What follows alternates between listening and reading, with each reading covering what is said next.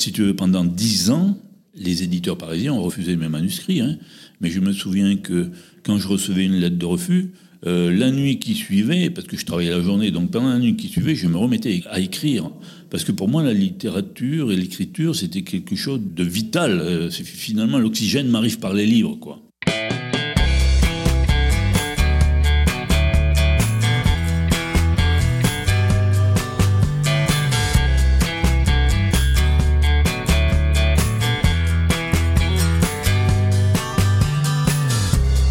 Bonjour à tous, vous écoutez Cadavrexki, le podcast qui décompose un parcours inspirant. Pour ce nouvel épisode, je reçois un auteur français connu pour ses grandes sagas populaires en plusieurs tomes et ses œuvres plus intimistes. Consacré comme l'un des dix romanciers préférés des Français, ses livres sont traduits chaque année en 15 langues. Depuis 30 ans, son succès ne se dément pas.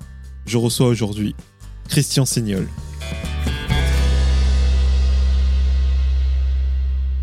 Bonjour Christian. Bonjour. Comment vas-tu? Ça va bien, merci, tout va bien. Merci de participer à ce podcast qui s'appelle donc Cadavre Exquis, podcast dans lequel je décompose des parcours inspirants. Je suis très content de te recevoir car, comme je l'ai dit en introduction, tu es un auteur populaire au sens noble du terme et j'ai à cœur de mettre en avant des talents originaires euh, de ma région, l'Occitanie. Et grâce à la réforme territoriale de 2014, le Lot où tu es né euh, et le département de l'Aude dont je suis originaire, donc, cohabitent sous la même bannière. Euh. Exactement. Alors, euh, je l'ai dit à demi-mot, mais euh, est-ce que tu peux nous raconter où tu es né et où est-ce que tu as grandi? Je suis né dans un petit village du département du Lot, au pied du Cos de Martel, qui s'appelait les Quatre Routes du Lot. C'était un nom tout à fait banal, mais où j'ai été très, très, très, très heureux, parce que je vivais en liberté dans les prés et les champs. Je me baignais dans les ruisseaux, j'avais des parents et des grands-parents tout à fait extraordinaires, d'une bonté, d'une générosité extraordinaire, si bien que j'ai eu une enfance très très heureuse dans ce petit village. Ils faisaient quoi tes parents? Mes parents étaient commerçants tout simplement, et mes grands-parents étaient paysans. Donc j'ai connu un peu les deux aspects, et c'est par mes grands-parents que j'ai connu le, monde paysan qui m'a permis par la suite d'écrire des, des sagas qui commençaient dans le monde paysan, mais qui se poursuivaient ensuite avec d'autres générations dans des professions différentes, et notamment en ville, parce que beaucoup de, gens comme moi à l'époque ont quitté les, villages ou les régions pour aller travailler en ville, non pas par plaisir, mais parce que le travail s'est trouvé tout simplement. Même si tu venais d'un milieu paysan, commerçant, plutôt modeste, est-ce que la culture était présente chez toi? Oui, moyennement, moyennement. Mais j'avais un, un, privilège quand même, c'était que dans la petite école du village, il y avait au fond de la classe une bibliothèque avec trois étagères et dans ces étagères toute la poésie de Victor Hugo. Et moi, j'ai lu tout Victor Hugo avant de partir en sixième, c'est-à-dire avant l'âge de 12 ans. Et ça a été déterminant dans mon désir de devenir écrivain, dans mon amour de la littérature et de la poésie. Justement, tu étais plus sensible à la lecture ou c'est vraiment euh, la narration, l'envie d'écrire qui te plaisait le plus? Les deux, mais déjà à ce époque-là, je voulais écrire parce que je me souviens qu'un jour, l'instituteur, euh, comme il faisait souvent, a posé la question à tous les élèves de la classe Qu'est-ce que tu veux faire quand tu seras plus grand? Et moi, à cette époque-là, c'est-à-dire à 11 ans, je lui ai répondu Je veux devenir écrivain. Et bien cet homme-là, qui était un homme extraordinaire, c'était encore les hussards de la République, hein, qui croyaient à l'humanité, il croyait beaucoup dans les enfants, m'a répondu Eh bien, si tu le veux, vraiment, tu le deviendras. Prophétique. Prophétique.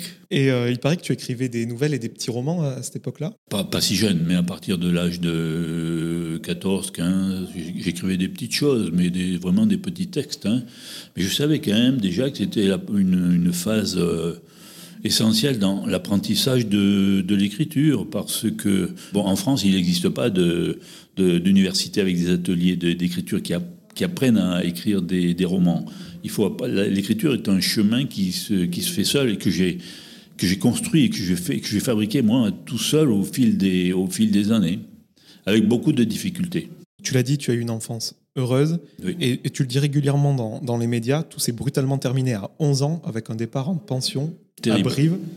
Euh, là, j'imagine que tu passes d'un univers euh, protégé au sein de ta famille à un environnement où la discipline euh, est dure. C'était terrible.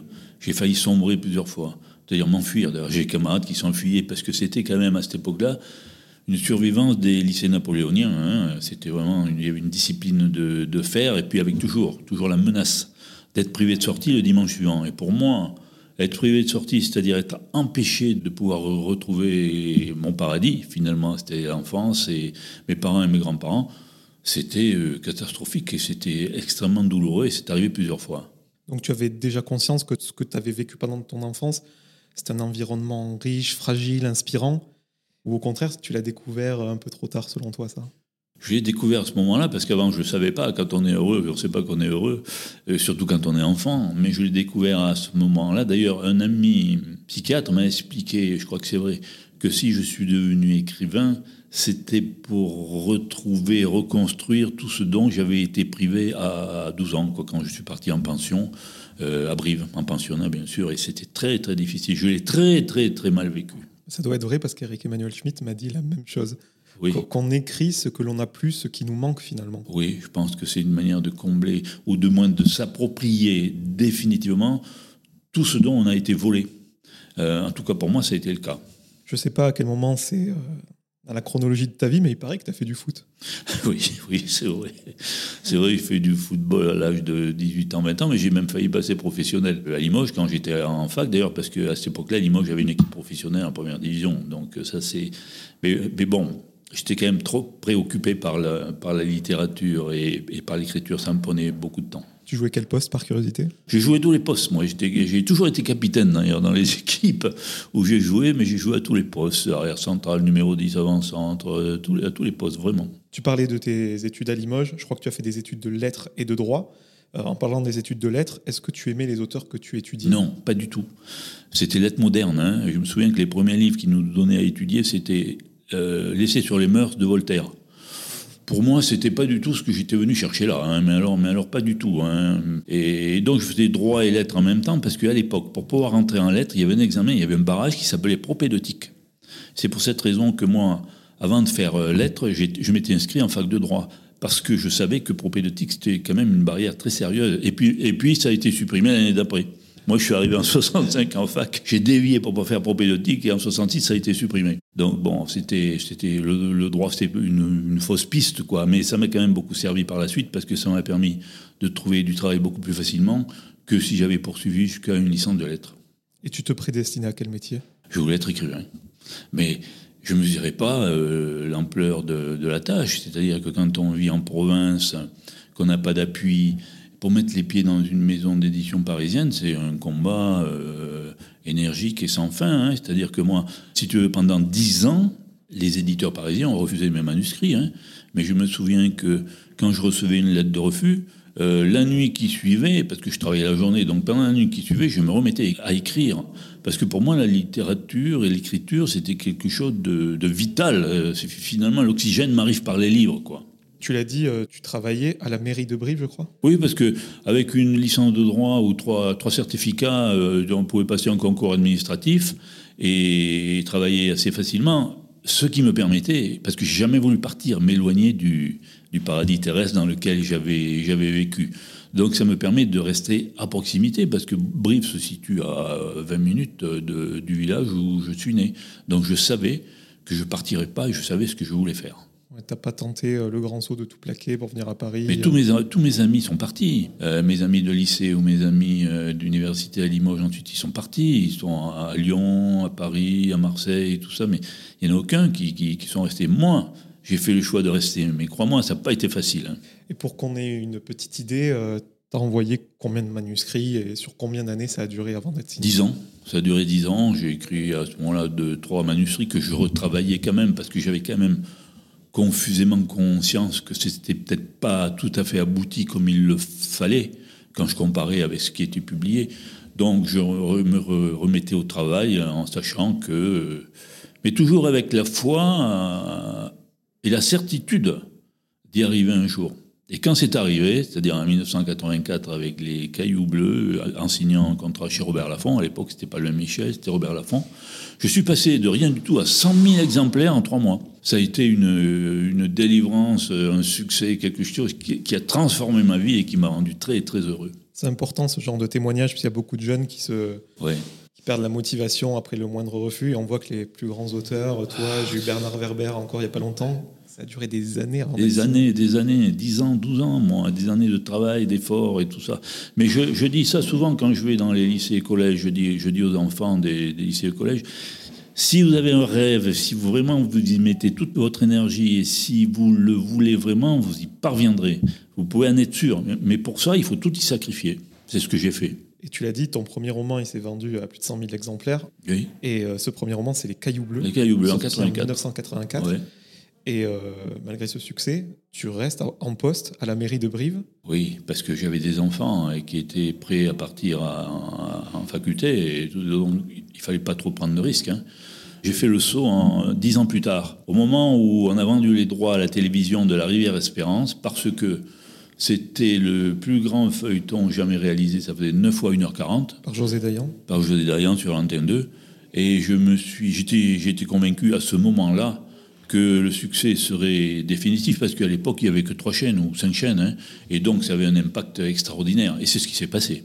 Et euh, je reviens un petit peu en arrière. euh, comment tu as appris euh, cette signature pour les, les Cailloux Bleus après ces dix années de refus? C'est le directeur littéraire qui m'a téléphoné un jour en me disant, il s'appelait Jacques Pechemort, je l'avais connu parce qu'il avait une maison pas très loin de chez moi en Corrèze, qui me téléphone en me disant, écoute, j'ai bien aimé, c'est bien, euh, finalement tu as fait beaucoup de progrès, c'est bien, je le fais lire à Robert. Robert, c'était Robert Laffont. Et pendant une semaine, j'étais, j'ai pas quitté le téléphone. J'ai campé à côté de mon téléphone. Et puis huit jours après, je me souviens, c'était un matin vers 11h, le téléphone a sonné et Jacques Pechemort m'a dit Robert est d'accord, je t'envoie le contrat. Et pour moi, à partir de ce moment-là, euh, comment dire, tout s'est éclairé, le monde est devenu différent et plein de lumière, Un sentiment d'accomplissement. d'accomplissement, de, de succès, oui. Donc dans tes romans, on retrouve euh, avec un certain plaisir, je dois dire, la vie qu'ont eu euh, nos grands-parents, enfin pour ma génération en, en tout cas. Euh, tu narres une certaine truculence des choses simples, de la vie régionale, des choses qui existent encore mais qui sont en train de, de disparaître sous nos yeux, De moins par en le- moins, oui. par le progrès. C'est ce qu'on disait tout à l'heure, c'est que quelque part, tu racontes ce qui, ce qui nous manque, ce qui, ce qui te manque à, à toi. C'est ce que j'essaye de faire en tout cas. Et apparemment, ça, ça touche beaucoup de lecteurs, puisque bon, ce lectorat fidèle que j'ai de plus de 100 000 lecteurs dure depuis 30 ans. Et les gens m'écrivent effectivement que je, leur, euh, je rends ce qu'ils ont perdu. Quoi. À la fois ceux qui sont restés là-bas, mais qui, constatent que ce monde a beaucoup changé, et puis surtout ceux qui sont partis. Et c'est ceux-là surtout qui, qui me lisent en priorité, parce qu'ils ont gardé la nostalgie de ce qu'ils ont connu et de ce qu'ils ont perdu. Non, mais c'est ça, c'est vraiment euh, la vie d'une province que l'on qualifierait de périphérique. périphérique aujourd'hui, mais la vie réelle, quoi, hein, parce que c'était la vie de beaucoup de. de, de- c'était 80% de la, 75% de la population à l'époque, et aujourd'hui c'est devenu euh, 5% hein, ou, ou 10%, hein, parce que le monde a beaucoup changé. Euh, Michel Serres, le philosophe, dit que le néolithique s'est achevé en l'an 2000, c'est-à-dire le néolithique, c'est-à-dire les rapports que l'humanité entretenait avec le monde euh, naturel. Et ça s'est achevé en l'an 2000, c'est vrai. Est-ce que toi, comme tu l'as dit, qui n'es jamais parti de Brive, bon, même si tu es venu à Paris pour euh, tes besoins professionnels, tu as l'impression de vivre sur les décombres euh, d'une société qui n'existe euh, plus? Sur des décombres d'une société, d'un monde qui n'existait plus, mais que peut-être les, gens vont finir par retrouver grâce finalement aux moyens de communication modernes, c'est-à-dire avec le télétravail, avec tous les, ordinateurs d'aujourd'hui et les moyens de communication qui n'existaient pas à, l'époque. Il me semble que là, il y aurait une tendance, un renversement de, ce mouvement qui a consisté à fuir les grandes métropoles euh, et qu'aujourd'hui, les gens, peut-être à cause du confinement d'ailleurs, hein, ont compris que finalement, le, besoin euh, d'espace, euh, de ciel, de rivières, de forêts, de fleurs, leur est absolument indispensable pour vivre. Ce que j'aime dans tes romans, c'est que peu importe celui qu'on lit, on a l'impression vraiment euh, de retrouver une certaine forme de beauté, de valeur qui n'existe plus. Tu serais d'accord avec ça? Tout à fait, des, mais des valeurs qui, qui ont un peu disparu. Il faut pas trop dire ça aujourd'hui parce qu'on peut être qualifié de passéiste, mais c'est pas ça. Mais c'est des valeurs de, que j'ai connues quand j'étais enfant, de modération, de sobriété, de sagesse, de respect, euh, de contemplation. Aujourd'hui, dans la folie euh, contemporaine, euh, évidemment, ces valeurs-là n'ont plus cours. Enfin, je, de moins en moins, hélas.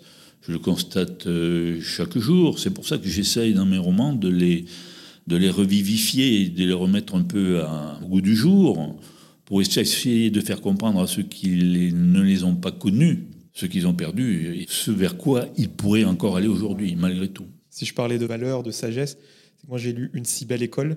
Tu euh, évoques un demi-siècle d'une vie d'instituteur euh, bouleversée par la modernité. En Occitanie. En Occitanie. Et c'est vrai qu'on voit que Aujourd'hui, je pense que c'est un fait, les enfants sont moins respectueux euh, de l'autorité, même il y a un rapport hiérarchique bizarre. Puis tout le monde a des, mentions aujourd'hui, alors qu'à l'époque c'était difficile d'avoir une mention. Donc il y a eu une espèce de, je sais pas, nivellement des valeurs ou abaissement des, valeurs intellectuelles. L'école est devenue beaucoup plus permissive, euh, les méthodes d'enseignement ont beaucoup changé. Moi je pense qu'il faudrait peut-être en revenir à des choses un peu plus simples. Une école euh, basée sur la compréhension, sur l'orthographe, parce qu'aujourd'hui l'orthographe, hein, avec les, téléphones portables, hein, ils écrivent en morse. Hein, euh, et donc euh, tout ça a beaucoup changé au détriment du savoir et de la connaissance, ou en fait des méthodes de savoir et de connaissance, qui ne leur permettent pas d'accéder peut-être à la vraie littérature ou à ce qu'il faudrait savoir, quoi, connaître aujourd'hui. Parce que malheureusement, aujourd'hui, quand on voit des enfants là, dans la rue Huygens là, sortir du, lycée ou des écoles, ils ont tous le téléphone portable à la main, où ils envoient des messages, tu sais, avec des messages en, morse, quoi. Je ne sais, pas comment dire, hein, avec des, mots à moitié, à moitié pelés, enfin bref. Après, on va rentrer dans le débat de société, mais euh, à mon époque, qui n'est pas si lointaine, le rôle de l'instituteur, était indiscutable. Il était autonome, les parents lui donnaient raison à 100%. Maintenant, c'est le contraire, c'est le parent qui a raison euh, par rapport à l'instituteur. Oui, l'instituteur doit se justifier de ce qu'il fait, des décisions qu'on prend et des gestes qu'il emploie, même pour euh, quelquefois convaincre les enfants d'aller dans la, bonne direction. Je pense pas que ce soit une bonne chose. Moi, j'avais un instituteur euh, à cette époque-là, donc quand j'étais enfant, sévère, mais qui, ne tapait pas sur les doigts, hein, mais sa sévérité était une sévérité euh, naturelle, je dirais. Et il n'y a pas un seul élève qui aurait élevé la voix devant lui ou qui se serait plaint auprès de ses parents d'une remarque ou d'un geste euh, un peu violent ou déplacé. Ça n'existait pas. Hein. Tu as utilisé l'adjectif naturel, je vais l'utiliser dans un autre contexte. Tu te définis comme euh, l'équivalent français du natural rating, donc un courant américain qui parle de la nature. Je voulais que tu nous en parles et aussi, est-ce que tu t'inspires vraiment d'auteurs américains? Est-ce que tu les lis?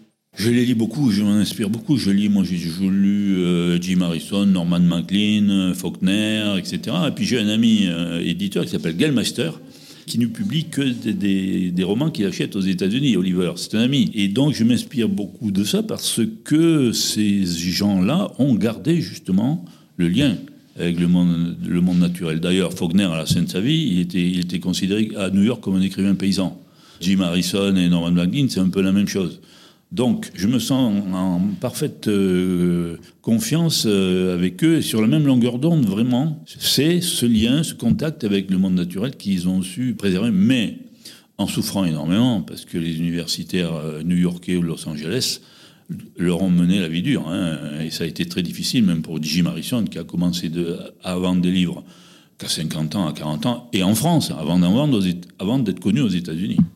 Mais ça, ça n'existait pas dans les années 30. Dans les années 30, il y avait des écrivains comme euh, Maurice Genevoix, euh, André Chanson, tout ça, mais tous ces gens-là étaient à l'Académie française. Hein. Tandis qu'aujourd'hui, être un écrivain du monde euh, naturel, moi je dis plutôt naturel plutôt que, que rural, hein, plutôt que rural, c'est assez mal porté.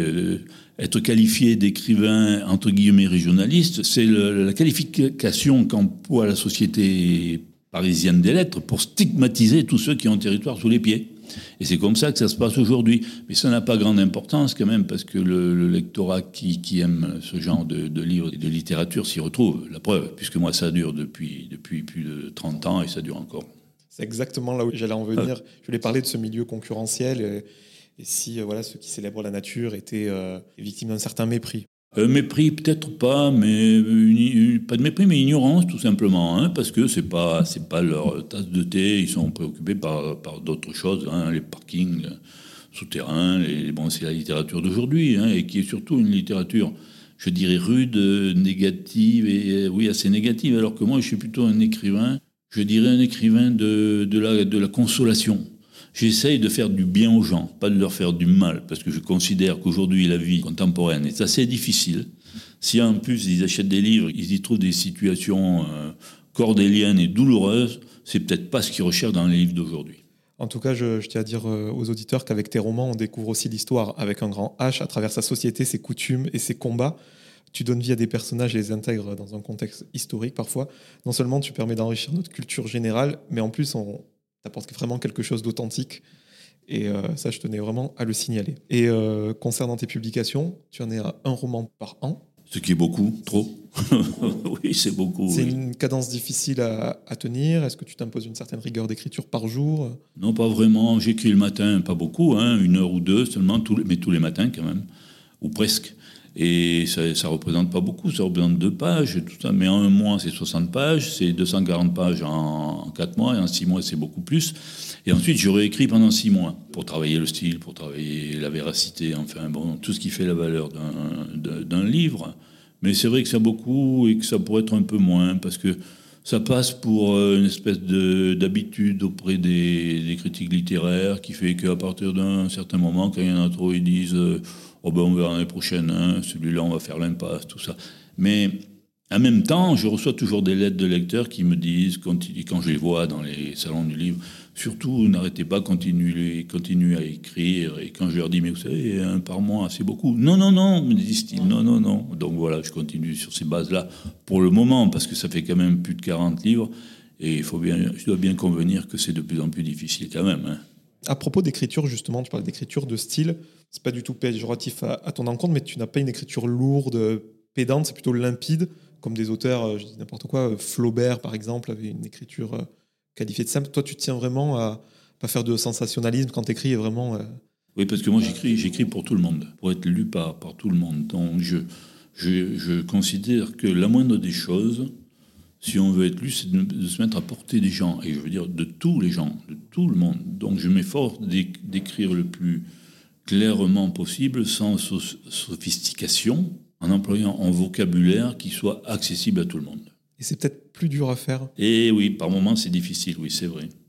Parce qu'on retombe vite à ce moment-là sur les mêmes termes, hein, le même vocabulaire, et donc il faut quand même pouvoir se renouveler, sans, sans quoi on écrirait toujours le même livre. hein. Il faut faire très attention quand même à ça. Puis il n'y a rien de plus embêtant que de lire un livre, ne pas comprendre, devoir prendre un dictionnaire.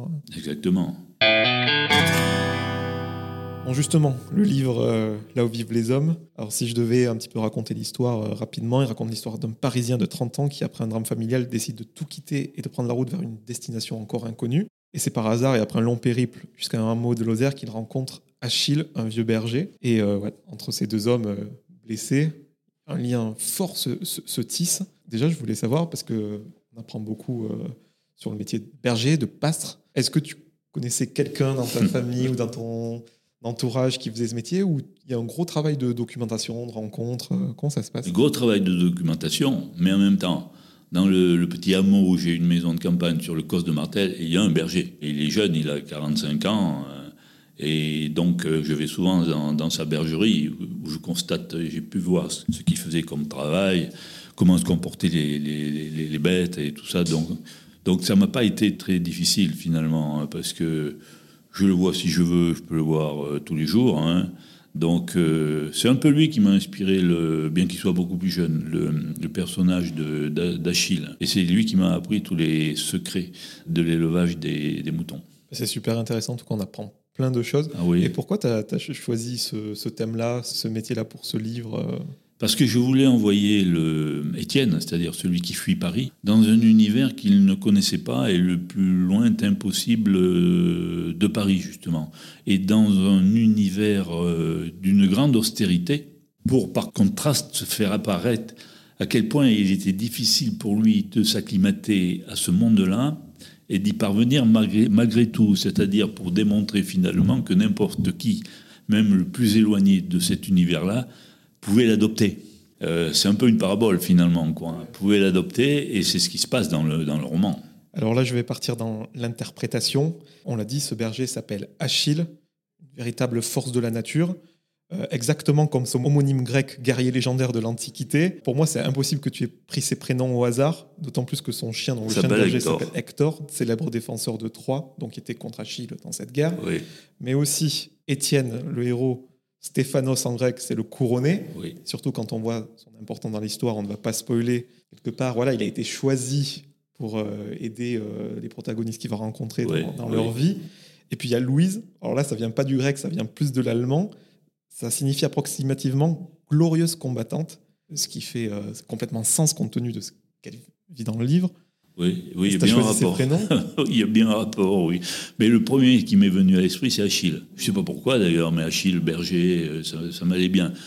Puis bon, quand j'ai trouvé Achille, euh, il avait un, chien, il fallait trouver un, nom pour le chien. Hector, c'est venu naturellement, hein, tout simplement. Quant à Étienne, c'est tout, non, mais c'est tout à fait autre chose. Là. Étienne, c'était un prénom à la fois euh, de la ville et de la campagne, quoi. Tout simplement. quant à Louise, j'en connais beaucoup de Louise, j'en ai beaucoup connu de Louise, et c'était en général des, femmes assez âgées, parce que c'est un prénom, un prénom qui vient de loin, et c'était toutes des femmes extraordinaires. Donc voilà comment ça s'est fait, tout simplement. Et petite question personnelle, pourquoi le prénom Étienne apparaît une seule fois dans le Une seule fois? Enfin, du moins, il apparaît la première fois euh, assez tard. Assez tard Oui. Parce qu'au départ, euh, on sait, pour donner l'impression qu'on ne sait pas qui il est, mais que lui-même ne sait pas qui il est, ce qu'il est devenu. Voilà. Il est en recherche de, personnalité et d'identité surtout. Il ne sait pas qui il est, qui, qui il est devenu, qu'est-ce qu'il va faire, ce qui va se passer. Tu disais que tu étais un auteur euh, de la consolation, donc on cherche quelque chose de rassurant dans tes romans. Oui on est tous nostalgiques de notre enfance et on a vraiment l'impression de la retrouver euh, dans tes, dans tes, bouquins, les balades en campagne avec nos grands-parents. Euh. Mais l'enfance, c'est quelque chose de prodigieux quand même. Hein. Enfin, je veux dire, pour moi, en tout cas pour moi, elle l'a été. Je sais bien qu'il y a des enfants douloureuses, hein. mais moi, j'ai pas vécu ça. Moi, j'ai vécu une enfance merveilleuse, extraordinaire, avec des gens extraordinaires. Et donc, toute ma vie, j'ai essayé d'aller la, la chercher, la retrouver, et surtout, et surtout de me l'approprier, encore une fois, définitivement, afin que, afin que personne jamais ne puisse me la dérober comme on me l'avait dérobé à l'âge de 12 ans quand je suis parti en pension au lycée. Et euh, ce que j'aime aussi dans, tes livres, c'est que, tu l'as dit, tu nous ramènes à une époque qui nous est chère. Pris d'un élan vraiment nostalgique. Et en plus, on est dans une époque où l'immédiateté est reine. Et toi, tu as ce luxe, prendre le temps de ralentir. Je sais pas, on semble apaisé presque. Ah, mais avec un temps euh, différent, c'est-à-dire un temps, quand on prend le temps de, vivre ou de, de s'asseoir, de s'arrêter, euh, à ce moment-là, on ne perçoit pas les choses de la même manière, hein. on les voit mieux, on, a des sensations bien meilleures, on voit les couleurs, on voit les mouvements de l'espace, des oiseaux, des choses comme ça. Mais ça, ce sont des, choses qu'on ne peut plus faire en ville aujourd'hui, tout va beaucoup trop vite. Et puis, il ne s'agit pas de lever la tête vers le ciel en traversant les rues de Paris, hein, tout ça. Donc, euh, mais moi, ce temps différent, je le perçois l'après-midi quand je vais à la, campagne, dans, ma maison de campagne, et que je vais me promener sur le COS pour faire provision, encore une fois, de parfums, d'images, de choses comme ça. À ce moment-là, je prends le temps, de, au moins pendant une heure, une heure et demie, pas plus, de débrancher mon téléphone, de marcher lentement, de m'asseoir et donc j'ai une perception du temps euh, évidemment très différente, mais je sais bien que c'est un luxe. Mais en même temps, sans, sans ça, euh, quotidiennement, euh, la vie serait pour moi beaucoup plus difficile. Mais j'ai une grande perception du, du temps, moi. J'ai longtemps été malade du, du, temps qui passe et qui s'enfuit. Et c'est ça aussi, aussi pour cette raison que je suis devenu écrivain, c'est-à-dire pour figer par écrit tout ce qui a, a tendance à disparaître. C'est bien, c'est presque un devoir de mémoire finalement. Oui, oui, c'est ça, c'est un devoir de mémoire, oui. Mais euh, la littérature, c'est une, lutte perpétuelle contre l'oubli et le temps. Hein. Enfin, pour moi, c'est ça. Hein. Je ne sais plus qui a dit ça, je crois que c'est Proust, je ne sais plus. Une lutte perpétuelle contre l'oubli et le temps. Et pour moi, c'est vraiment ça. En tout cas, voilà, j'invite vraiment les, auditeurs à lire ce livre et aussi à écouter la version audio, qui est vraiment très prenante. Je... Ah oui, ben je vais l'écouter parce que je ne l'ai pas encore écouté. Pour les transports, euh, c'est vraiment pas mal. Et euh, ce que je vais te demander aussi, c'est qu'on est chez Albin Michel et j'ai eu la chance de m'entretenir avec Eric Emmanuel Schmitt. Premier roman de sa saga sur l'humanité s'appelle Paradis perdu. Et c'est ce que tu disais en début d'entretien. Quand ton enfance, c'était ton paradis. Et on retrouve vraiment des connivences entre les auteurs et de ce retour à la nature dont, tu parles. Il est euh, indispensable, j'ai envie de dire. Il est vital. Il est indispensable, il est, il est, vital, mais je pense que cette tendance à euh, aller vers les grandes métropoles, je pense que ça peut s'inverser un jour. Et c'est peut-être le début là, de l'inversion de cette tendance. En tout cas, en tout cas c'est l'espoir que j'en ai pour l'avenir. Comment va se passer 2022 euh, euh, pour toi? Des salons, j'imagine euh? Non, mais moi, je vais plus beaucoup dans les salons parce que j'en ai pas besoin. Mais en même temps, je sais que le contact avec les, les lecteurs est important parce qu'on travaille dans la solitude d'un bureau. Il faut bien qu'à un moment donné, ils rencontrent. Sinon, ça n'aurait pas beaucoup de sens. Mais ça, je le vis à Brive, au salon de Brive, où je, signe plus de 1000 livres en, deux jours et demi. Et là, j'ai le contact que je cherche avec les lecteurs. Sinon, je préfère aller, moi, dans les lycées et les collèges, pour leur expliquer de quoi il s'agit, comment on peut devenir écrivain, comment il faut avoir un rêve, le poursuivre jusqu'au bout. Et je termine toujours mes interventions devant les, les petits collégiens en leur disant, ayez un but assez élevé dans la vie, et si vous travaillez vraiment, mais durement, soyez persuadés que vous y parviendrez. Je termine toujours sur ces termes-là. Et je les vois souriants quand même. Et même les professeurs après me disent, euh, vous savez, on a eu des échos, ils ont quand même été très impressionnés parce que d'une certaine manière, ils ont été euh, rassurés par rapport au monde d'aujourd'hui. C'est ce que j'allais te demander. Il y a vraiment une curiosité de, leur part. Beaucoup de curiosité. Par exemple, ils me demandent Monsieur, est-ce que vous croyez à l'inspiration? Je leur dis non, je crois à la transpiration. C'est-à-dire au travail. L'inspiration, c'est l'idée d'un livre, d'un personnage, tout ça. Mais après, il y a le, travail euh, quotidien. Est très important. Alors ça les fait rire aussi, mais c'est vrai que mais j'y crois, je crois beaucoup plutôt à la transpiration qu'à l'inspiration. C'est intéressant parce qu'on sacralise l'idée, alors que c'est euh, tout le travail qu'il y a après l'idée qui est, qui est important. Oui, exactement, oui, oui c'est ça. Tu l'as dit, tu vas continuer à écrire un livre par an pour le moment. Oui, Peut-être un peu moins, oui. Celui-là vient de sortir, mais tu as déjà l'idée pour le prochain sans, sans Ah oui, toujours, toujours un peu, oui, parce qu'un écrivain qui, qui n'écrit pas, il va pas bien. il va pas bien parce que son gagne-pain, bon, c'est pas un problème, mais, mais en même temps, ça permet d'entretenir une certaine gymnastique de l'esprit qui sinon aurait tendance à s'étioler un peu. Hein. Il faut faire très, très attention à ça. De même que il est très difficile, de, quand, quand j'écris, de, de, s'arrêter pendant 8 jours ou 15 jours parce qu'on sort. ensuite, il faut re-rentrer. C'est-à-dire, il faut repartir du début, retrouver les psychologies, les lieux, les personnages. Et c'est pas se faciliter la tâche, quoi. Christian, quelques petites euh, questions euh, en rafale pour terminer cet entretien. Je voulais savoir si tu avais, tu l'as dit tout à l'heure, une routine matinale incontournable. Oui, je travaille dans mon bureau, mais toujours le dos tourné à la fenêtre. Parce que, tous les écrivains le savent, si on écrit une scène dans, laquelle, euh, de canicule, en été, tout ça, et si on voit tomber la neige dehors, c'est plus difficile. Hein Donc tous les écrivains écrivent le dos tourné à la fenêtre ou alors la pièce entièrement fermée, entièrement close. Quoi. Très intéressant. Est-ce que tu as une peur irrationnelle? Une peur irrationnelle Non. La seule peur que j'ai, moi, c'est la peur, les peurs pour mes enfants c'est tout. Mais moi, moi personnellement, j'ai plus peur de rien. Enfin, je veux dire, la vie m'a donné tout ce que j'en espérais. Euh, je vends encore beaucoup de livres et ça dure depuis 30 ans et c'est miraculeux. Moi, je ne peux me plaindre de rien du tout. Donc, je n'ai pas de peur. Je n'ai que des peurs pour mes enfants. C'est tout un peu de, curiosité. Tes enfants, ils sont sensibles au monde de l'édition, ils écrivent peut-être Non, ils n'écrivent pas. Et puis mes enfants, ils sont partis en ville. Hein. Ils ont une vie totalement différente. Bon, ils lisent mes livres euh, de loin un peu, hein. parce qu'ils sont ailleurs, quoi. Mais ils vivent tous en ville. Ils vivent pas comme, comme moi. Ils reviennent me voir souvent, heureusement, mais ils ont des métiers complètement différents. J'ai un fils médecin. Euh, j'ai une fille infirmière, une autre fille esthéticienne, enfin bref, mais en ville. D'accord. En ville, pas dans les campagnes. Est-ce que tu aurais une œuvre culturelle à, me recommander Que ce soit un livre, un film, peu importe? Le livre qui m'a beaucoup, beaucoup touché, c'est le Légende d'automne de Jim Harrison. C'est un livre d'une force, d'une violence, mais d'une force, euh, d'une condensation, d'une musculature extraordinaire. Et ça m'a beaucoup, beaucoup aidé. De même que je, lis des, Par exemple, en ce moment, je relis simplement un livre de, Colette qui s'appelle Cadeau de Noël. Mais on y retrouve des Noëls de l'époque, justement. Puis je, suis en train de dépecer un peu ce, style Colette qui disait, avec des mots de tout le monde, il faut écrire comme personne. C'est ce que j'essaye de faire. Et je suis en train d'étudier cette écriture. J'ai toujours pensé que la force d'une phrase, c'était la force du verbe. Et je m'aperçois que dans les grands, grands écrivains, il n'y a jamais un verbe qui soit banal ou anodin. Jamais, aucun. C'est la force du verbe, la force de l'écriture et donc la force de la phrase. Tu parles de force. Moi, je trouve que tes romans, euh, c'est vraiment ça. Euh, dans la préface de Des souris et des hommes de Steinbeck, il y a marqué Ce livre est bref, mais son pouvoir est long.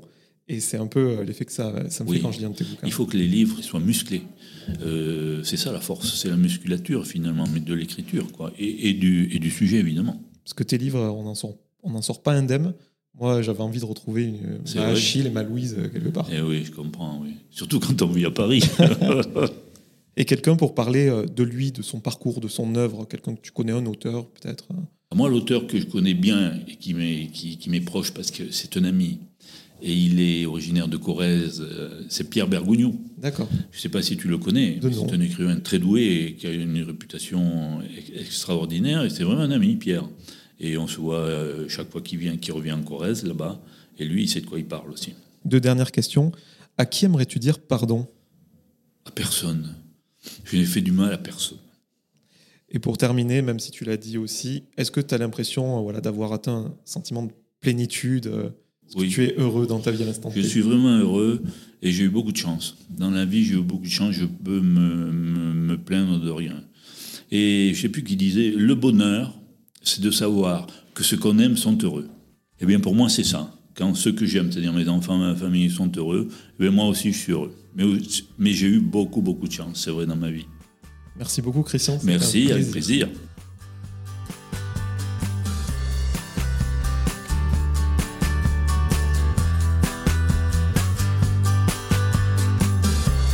Merci à toutes et à tous d'avoir écouté cet épisode avec Christian Signol.